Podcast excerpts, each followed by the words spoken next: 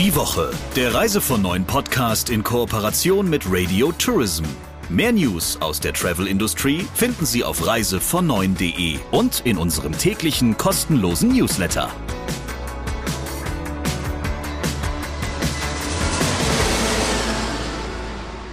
Mitten in der Fastenzeit, muss man ja sagen, hören wir uns jetzt in dieser Ausgabe. Hier sind der Chefredakteur von Reise von Neuen, Christian Schmicke. Und die Chefin von Radio Tourism, Sabrina Gander. Trifft das überhaupt auf dich zu, die Fastenzeit, Christian? Ähm, ich ich habe mich noch nicht so ganz entschieden, worauf ich diesmal verzichten möchte. Nicht so wirklich, nein. Auf den Talk der Woche verzichten wir natürlich nicht in dieser Ausgabe und wir haben jemand ganz Besonderen. Vielleicht magst du ihn uns mal ein bisschen näher vorstellen. Ja, ich habe mich für diesen Podcast mit einem Wissenschaftler unterhalten, der durchaus streitbar ist und dessen Ansichten auch vermutlich ähm, die Zuhörerinnen und Zuhörer ein bisschen polarisieren. Stefan Gößling ist Professor für Tourismus an der Linné-Universität in Schweden und zu seinen Fachgebieten gehört nachhaltiger Tourismus sowie der Einfluss des Klimawandels auf den Tourismus und auch die Auswirkungen der Luftfahrt auf die Umwelt. Er lehrt seit 2009 in Schweden und mit ihm habe ich mich darüber unterhalten, was der Klimawandel für den Tourismus bedeutet und was der Tourismus für das Klima bedeutet. Und äh, ja, er hat dazu sehr dezidierte Standpunkte. Hier kommt der Talk der Woche. Ganz genau hinhören. Hallo Stefan. Hallo Christian. Du beschäftigst dich schon lange mit den Auswirkungen, die unser Reiseverhalten auf das Klima und auf die Umwelt hat. Und du beschäftigst dich umgekehrt auch schon lange mit den Auswirkungen, die Faktoren wie der Klimawandel oder andere Umwelteinflüsse auf den Tourismus haben. Wo stehen wir nach deiner Einschätzung heute? Die meisten werden vermutlich schon wieder vergessen haben, dass wir im letzten Jahr eine ganze Reihe von Extremsituationen hatten, die uns so ein bisschen andeuten, wo die Reise hingeht. Äh, in diesem Fall meine ich insbesondere die extrem hohen Temperaturen, die wir in Italien hatten, 47 Grad. Das war für Europa sicherlich mhm ein Rekord, der nicht nur ein bisschen außerhalb des üblichen Rahmens war. Und dann hatten wir auch die vielen Waldbrände. Äh, Rhodos äh, ist dem einen oder anderen vielleicht noch in Erinnerung, wo es zu gerade äh, zu traumatischen Ereignissen, Erlebnissen kam für einige Reisende, die evakuiert werden mussten.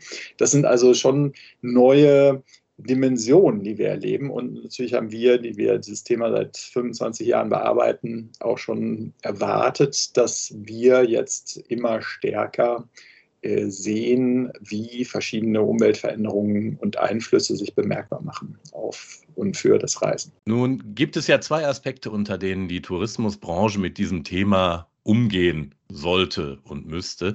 Das eine ist, die eigenen Emissionen möglichst schnell in den Griff zu bekommen und zu senken. Das andere Thema ist aber, sich auf die Dinge, die jetzt eh nicht mehr zu verhindern sind, auch irgendwie einzustellen. Das Beispiel Rhodos ist dafür ja vielleicht auch ein gutes. Was muss sich denn deiner Einschätzung nach grundsätzlich ändern? Wir reden, das ist richtig äh, angedeutet, auf der einen Seite von der Mitigation, also die Notwendigkeit, Emissionen stark zu reduzieren und schnell, und auf der anderen Seite über die Adaption, also das, was man als Anpassungsmaßnahme verstehen könnte.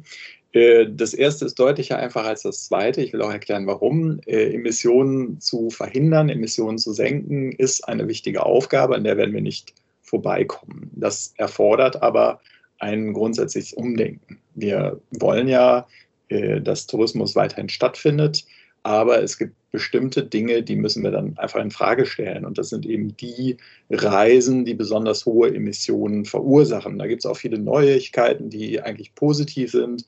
Zum Beispiel hätte ja die Hotellerie, ähm, die ganze Beherbergung könnte ja fast klimaneutral sein, sofern man nur den kleinen Schritt machte und zum Beispiel den ganzen Strom, den man bezieht, aus erneuerbaren Energien kaufte. Dann wäre das ganze Thema schon mal erledigt. Also da haben wir durchaus viele Möglichkeiten auch bei Nahrungsmitteln, ähm, der ganze Bereich Restauration, Gastronomie.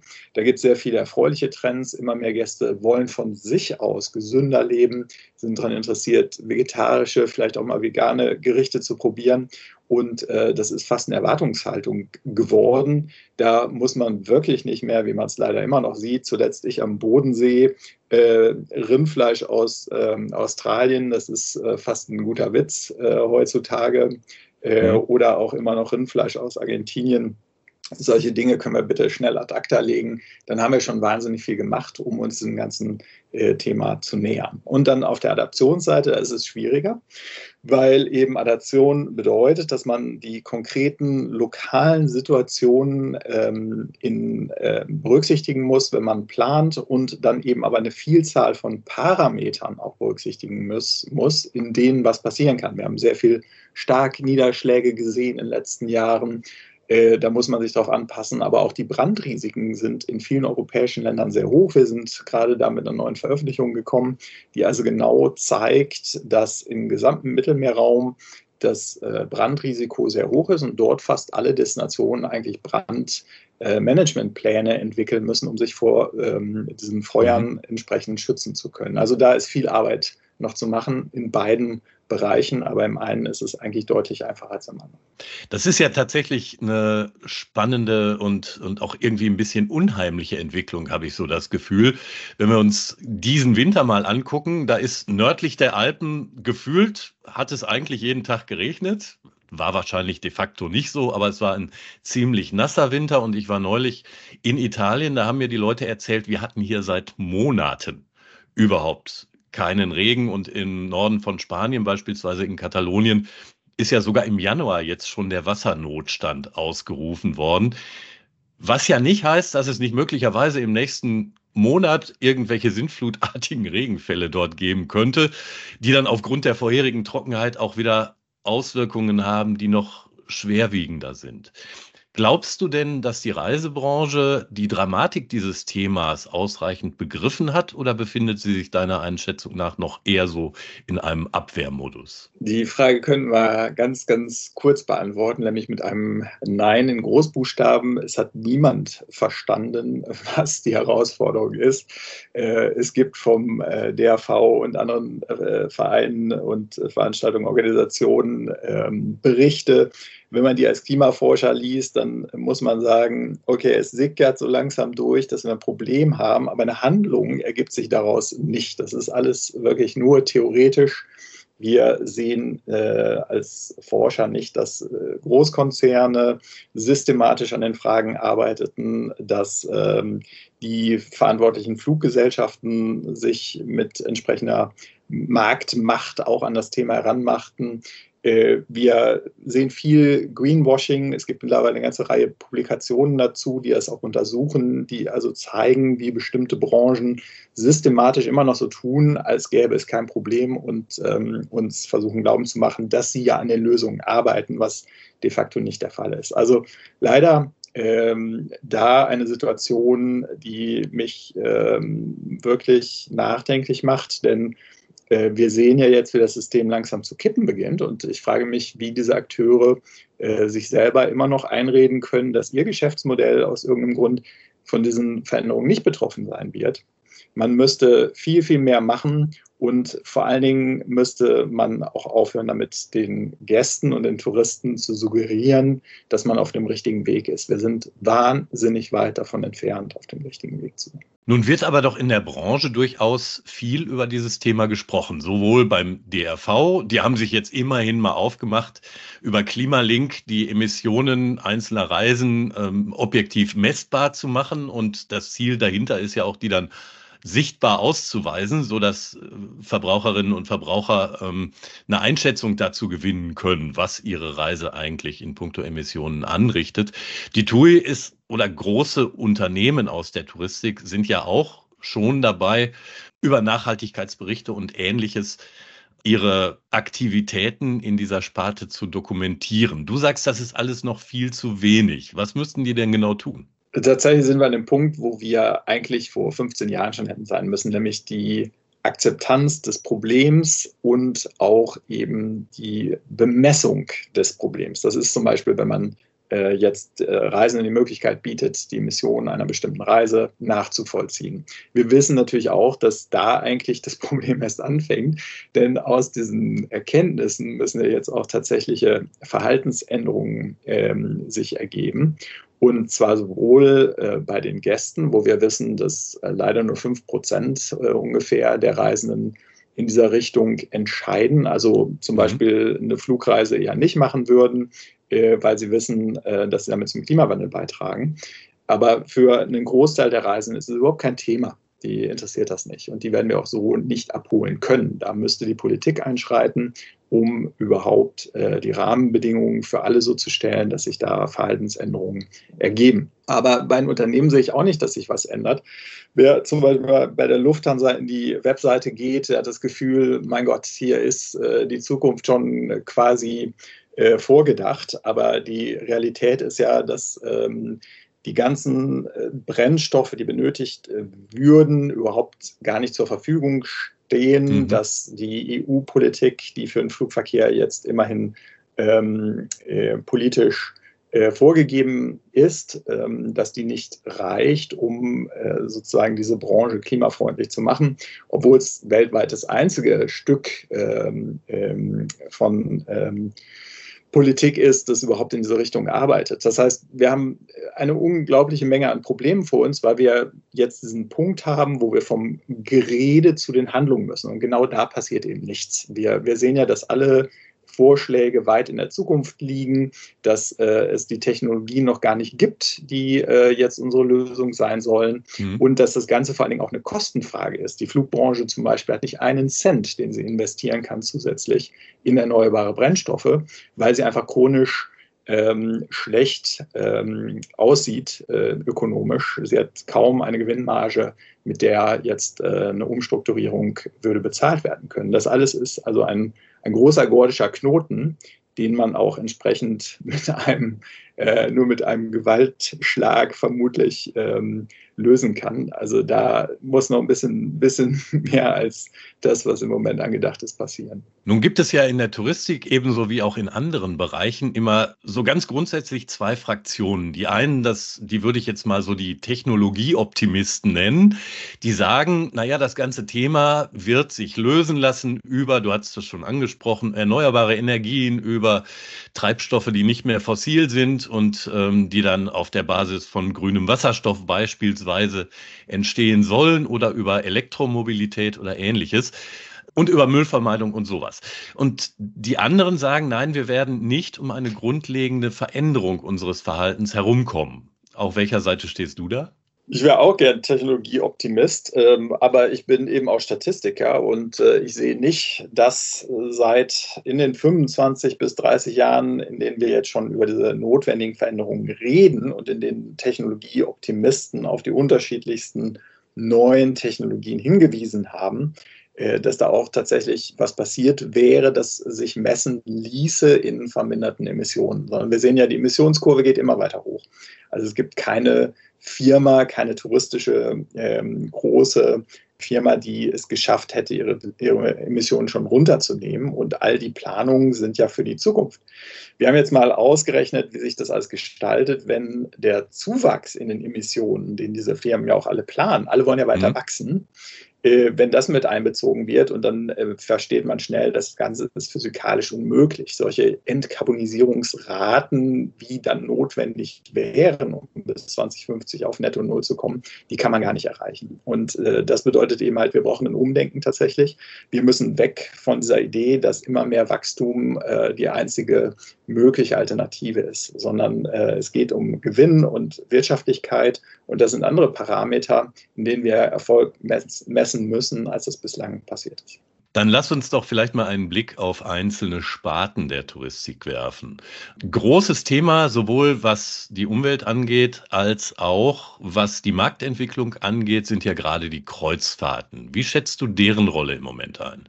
Ja, die Kreuzfahrt an sich äh, ist natürlich schon energieintensiv. Wenn man jetzt in Hamburg einsteigt und äh, macht dann eine Tour ähm, äh, durch die Nordsee bis nach Norwegen hoch, das äh, ist vermutlich noch halbwegs im Rahmen von Emissionen her und das könnte man vermutlich auch mit Technologie innerhalb der nächsten ähm, 20 Jahre lösen, wobei immer im Hintergrund steht ähm, die Frage, können die Schiffe, die jetzt in Betrieb sind, auch umstrukturiert werden? Die müssen ja mit neuen ähm, Treibstoffen, mhm. zum Beispiel Methanol, dann betrieben werden. Da braucht man aber entsprechende Motoren, die dieses Methanol auch verbrennen können. Das heißt, ein Schiff, das jetzt im, äh, in, in, in, im Umlauf ist, das läuft, das ist nicht so leicht ähm, umzustrukturieren und äh, auf Netto Null zu bringen.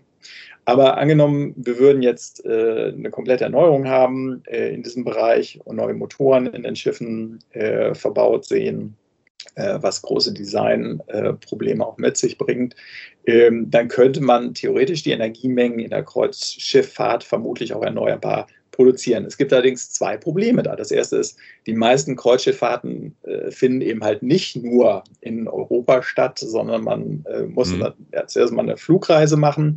Äh, häufig, also die, in der Zeit hat jetzt gerade die Hurtigrute aus Norwegen beworben, dass man doch bitte in die Antarktis kommen soll, um da an einer Explorationsfahrt teilzunehmen, in einer Expedition in, in der Antarktis. Und das ist klar, dass das niemals nachhaltig sein kann. Diese Energiemengen sind einfach nicht nachhaltig zu produzieren. Damit sind wir beim zweiten Problem. Ähm, wenn wir jetzt neue Brennstoffe einsetzen, wie zum Beispiel ein Methanol, das ähm, mit erneuerbarem Strom produziert wurde, dann ist natürlich auch die Frage, wo sollen denn diese Energiemengen herkommen? Denn wir müssen ja parallel mhm. auch den ganzen Rest der Gesellschaft elektrifizieren. Und äh, das ist einfach nicht nachvollziehbar, dass so große Energiemengen in kürzester Zeit äh, auf erneuerbarem Weg produziert werden können. Und bei der Kreuzschifffahrt haben wir noch ein drittes Problem, das möchte ich auch noch anschneiden. Die ganzen ähm, Arbeiter auf diesen Schiffen kommen ja aus aller Herren Ländern und werden eingeflogen. Das heißt, auch dort haben wir enorme Emissionen, die damit verbunden sind, dass diese Schiffe ja erstmal laufen müssen, dass äh, vor Ort äh, eine Belegschaft ist, die arbeitet und dass auch diese Belegschaft äh, natürlich Emissionen verursacht, weil sie aus aller Herren Länder eingeflogen wird. Die Branche argumentiert ja immer so gerne mal damit, dass sie sagt, na ja, also unser Anteil an den weltweiten Emissionen, die durch die Schifffahrt verursacht werden, sind, ist ja nur marginal, weil es nur ein Bruchteil der Schiffe im Kreuzfahrtbereich gibt, die es in den großen Handelsflotten gibt. Das, das stimmt ja faktisch auch erstmal. Und dann sagen sie, naja, wir haben auch so ein bisschen eine Vorreiterrolle, was die Entwicklung von Technologien für die Schifffahrt angeht. Wie stehst du dazu? Naja, das ist ja so milchmädchenmäßig gedacht, dass man gar nicht mehr weiß, ob man lachen oder weinen soll bei so einer Argumentation. Ich will es jetzt mal einfach mit einem Beispiel beschreiben. Es gibt eine Berechnung für den äh, russischen Oligarchen Abramowitsch. Ähm, der ist so nach allen äh, Berechnungen, die man gemacht hat, der Mensch, der am meisten Emissionen verursacht, nämlich über 30.000 mhm. Tonnen im Jahr. Im Vergleich ein durchschnittlicher Mensch verursacht 5 Tonnen im Jahr. Wenn jetzt Abramowitsch aber nur 0,00001 Prozent der Gesamtemissionen verbraucht, dann ist er irrelevant. Dann spielt es ja keine Rolle, ob Abramowitsch 30.000 Tonnen in die Luft pumpt oder nicht und andere viel weniger. Aber wenn Abramowitsch nicht relevant ist, dann können ja auch alle anderen imitieren, wie sie wollen, oder? Weil dann hätte ja jeder die Möglichkeit und das Recht, genauso viel zu emittieren und äh, es wäre ja kein Problem. Und natürlich ist klar, dass wenn man so rechnet, dass das Ganze nicht funktioniert. Wir müssen da anfangen, wo die meisten Emissionen verursacht werden, um realistisch eine Chance zu haben, die Gesamtemissionen zu reduzieren. Das bedeutet, dass alle, die sehr viel durch ihre Reisetätigkeit zum Beispiel emittieren, dass dort der Anfangspunkt gegeben sein muss, um Emissionen im System unterzubringen. Und da kann niemand damit argumentieren, dass er ja nur eine Einzelperson ist oder nur ein kleiner Teil der Gesamtemissionen mhm. als Branche, sondern das, was gilt, ist, am Ende des Tages müssen wir alle als Individuen nachhaltig leben und das wird mit bestimmten Reiseformen nicht möglich sein. Eine Reiseform, das hattest du ja vorhin auch schon so ein bisschen durchklingen lassen, ähm, die dem Dorn im Auge ist durchaus, sind ja die Fernreisen. Klar, da wird erstmal äh, eine Menge CO2 allein durch den Flug emittiert und äh, solange da keine neuen Technologien am Start sind, wird sich daran wohl vermutlich auch nichts ändern. Auf der anderen Seite gibt es ja zahlreiche Länder, die als touristische De Destinationen sehr stark vom Tourismus abhängig sind in wirtschaftlicher Hinsicht.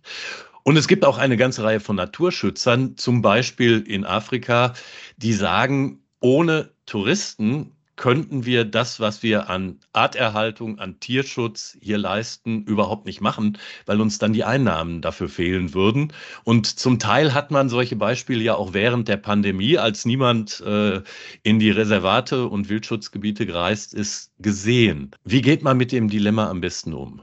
Für mich ist das nicht wirklich ein Dilemma, sondern das ist für mich auch ein Narrativ, den wir gestrickt haben, um bestimmte Reiseformen zu rechtfertigen. Der kommt ja immer aus der gleichen Richtung, dieser Narrativ, und nicht selten von den Leuten, die selber einen Nutzen haben aufgrund der Strukturen, die wir im Moment äh, dort geschaffen haben. Ich will dazu vielleicht kurz zwei Dinge sagen. Das eine ist, ich habe schon in den 90er Jahren mal die hm, Wachstumspläne des Tourismus in Sri Lanka verglichen mit dem erwarteten Bevölkerungswachstum. Und mir fiel auf, dass obwohl ein wahnsinnig aggressives Wachstum im Tourismus zur Schaffung von Arbeitsplätzen in Sri Lanka geplant war von der äh, UNWTO, dass trotzdem das Bevölkerungswachstum dem weglief. Also die Schere zwischen den Arbeitsplätzen, die nun entstehen sollten, und dem Bevölkerungswachstum klaffte immer weiter auseinander.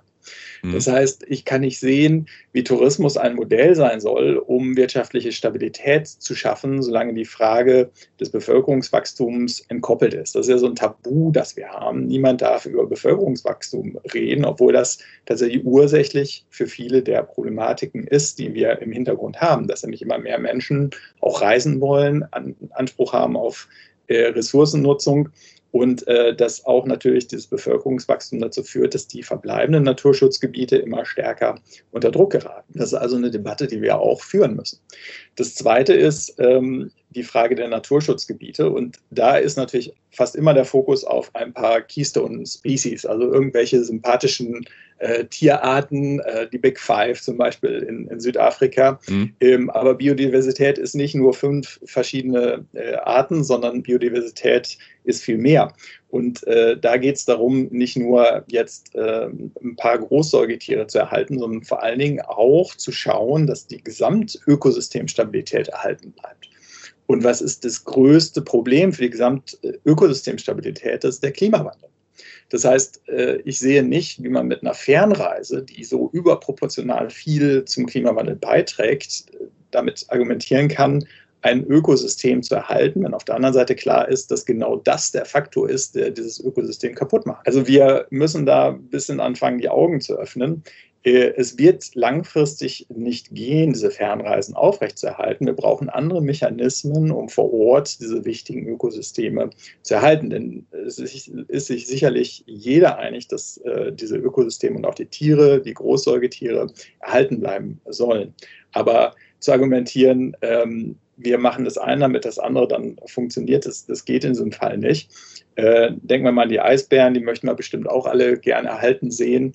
Aber es gibt eine Studie, die in Science veröffentlicht wurde, wo tatsächlich äh, die Autoren festmachen, dass für jeden Flug zwei Quadratmeter Eis verschwinden. Und äh, mhm. dann äh, ist das natürlich ein schönes Beispiel dafür, wie eben wir durch unsere Reisetätigkeit auch vielen Tierarten die Lebensgrundlage entziehen. Aber was könnten denn die Leute, die nun mal in solchen sensiblen Ökosystemen leben, dann tatsächlich machen? Denn wenn ich in Tansania oder Kenia unterwegs bin, ähm, dann kann ich ja nicht warten, bis da vielleicht mal, ich sag mal, aus dem Nachbarland mit dem Fahrrad sich genügend Tourismus für mich ergibt. Naja, das eine ist diese Annahme, dass immer nur Tourismus der Allheilsbringer sein kann. Ich war mal auf einer Konferenz äh, mit der Weltbank und äh, dann sagte jemand aus einem Inselstaat in der Karibik, naja, bei uns ist immer die Annahme, es gibt nur Tourismus. Was anderes wird auch nie in Erwägung gezogen. Und ich musste mhm. innerlich ein bisschen lachen, weil ich hätte nie gewagt, das selbst zu sagen. Aber das ist natürlich genau richtig. Das ist ja diese Idee, dass Tourismus schnelles Geld bringt von dem ja häufig dann auch nur vergleichsweise wenige Leute profitieren, wenn man sich diese Wertschöpfungsketten mal genau anguckt. Und äh, deswegen bin ich der Meinung, die erste Frage, die wir uns stellen müssen, ist die der Diversifizierung. Haben wir denn wirklich auch berücksichtigt, was für Alternativen gibt? Das Zweite ist, ähm, natürlich muss möglicherweise Geld fließen, gerade in die Stabilisierung von Randkommunen, ähm, die also bei touristischem Ausfall dann anfangen, in diese Nationalparks und diese Schutzgebiete reinzugehen, um dort sich ihre Lebensgrundlagen zu verschaffen. Denn ähm, Tourismus ist hoch volatil. Wir haben es gerade mit Covid gesehen. Es gibt keine Garantie, dass nicht irgendwann schon in naher Zukunft was Ähnliches passiert und dann auch wieder der Tourismus weg ist. Und dann ist natürlich die Frage, wollen wir ein System, das so wahnsinnig instabil ist, wo man ein paar Jahre lang eine äh, spezielle Tierart erhalten kann durch Tourismus und im nächsten Jahr ist dann alles ganz anders. Also ähm, ich möchte auch Stabilität drin sehen in diesen ganzen Entwicklungen. Und dazu äh, gehört dann für mich eben auch, dass wir überlegen, wie diese Strukturen grundsätzlich anders sein können, was uns aber dann auch nicht hindert zu überlegen, ob nicht auch ein äh, nachbarschaftlicher Tourismus äh, stärker entwickelt werden kann zwischen den Ländern. Denn äh, das wäre mit, sicherlich, mit Sicherheit ein, ein, ein wichtigeres Zukunftsmodell, als weiterhin diesen ähm, privilegierten Tourismus aus den reichen Ländern zu nutzen, um diese Schutzgebiete zu erhalten. Okay, dann lass uns das Gespräch doch vielleicht mit einem kleinen Mutmacher beschließen. Wenn du so ein, so ein Bild von einer nachhaltigen Reise zeichnen solltest, wie würde das aussehen? Ich weiß nicht, vielleicht bringst du da ja dein eigenes Reiseverhalten mit ein oder du sagst uns jetzt, die Leute sollen am besten alle zu Hause bleiben.